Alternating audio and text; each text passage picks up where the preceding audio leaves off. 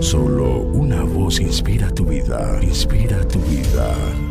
Una voz de los cielos, con el pastor Juan Carlos Mayorga. Bienvenidos. También le refirió Jesús una parábola sobre la necesidad de orar siempre y no desmayar.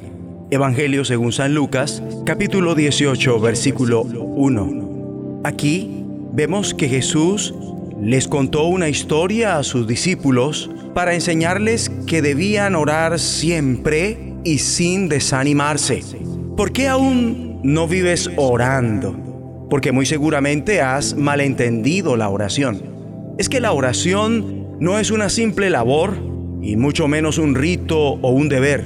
Tampoco es implorar a Dios para que haga lo que se desea. Mi amigo y amiga, es una comunión y una comunicación con Dios que llega al corazón. Porque compartes con Dios, es decir, intercambias pensamientos y sentimientos con Él y no haces nada sin contar con su aprobación. Dejas de estar distante de Dios para estar cerca a Él. Lo conoces íntimamente porque orar equivale a confianza y comunicación. Solo cuando tú entiendas esto, comenzarás a comunicarte con Dios con poder, gracia y confianza. A diferencia del concepto promedio, la oración, en vez de ser aburrida, es uno de los asuntos más impresionantes y excitantes de la vida de fe. Mediante la oración y en respuesta a ella, vidas son transformadas, situaciones son cambiadas, hay paz y constancia en medio de la prueba se modifica el rumbo de las naciones y ganas el mundo para Cristo. Es que orar es nuestro legado. Un legado que es nuestro por derecho en Cristo. Es tiempo de comprobar esto en tu vida y comenzar a practicar la oración. Ahora, cuando se ora y no se ven resultados, esto indica que algo no marcha bien cuando se eleva oración y no hay respuesta, en la palabra de Dios encontrarás por qué no fue respondida. Es en las sagradas escrituras que siempre hallarás los tipos de oraciones que Dios responde y descubrirás aquello que las estorban.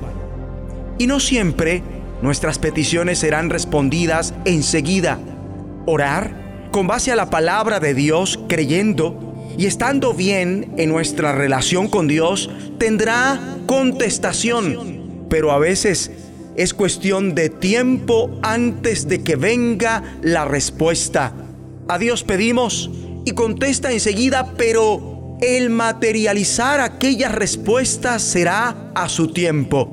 Así que tiene mucho sentido la instrucción del Señor al respecto. Orar siempre y no desmayar. Orar siempre y sin desanimarse. Orar y nunca perder la esperanza. Orar en todo tiempo y no desfallecer. Sabiendo que Dios oye y responde nuestras oraciones.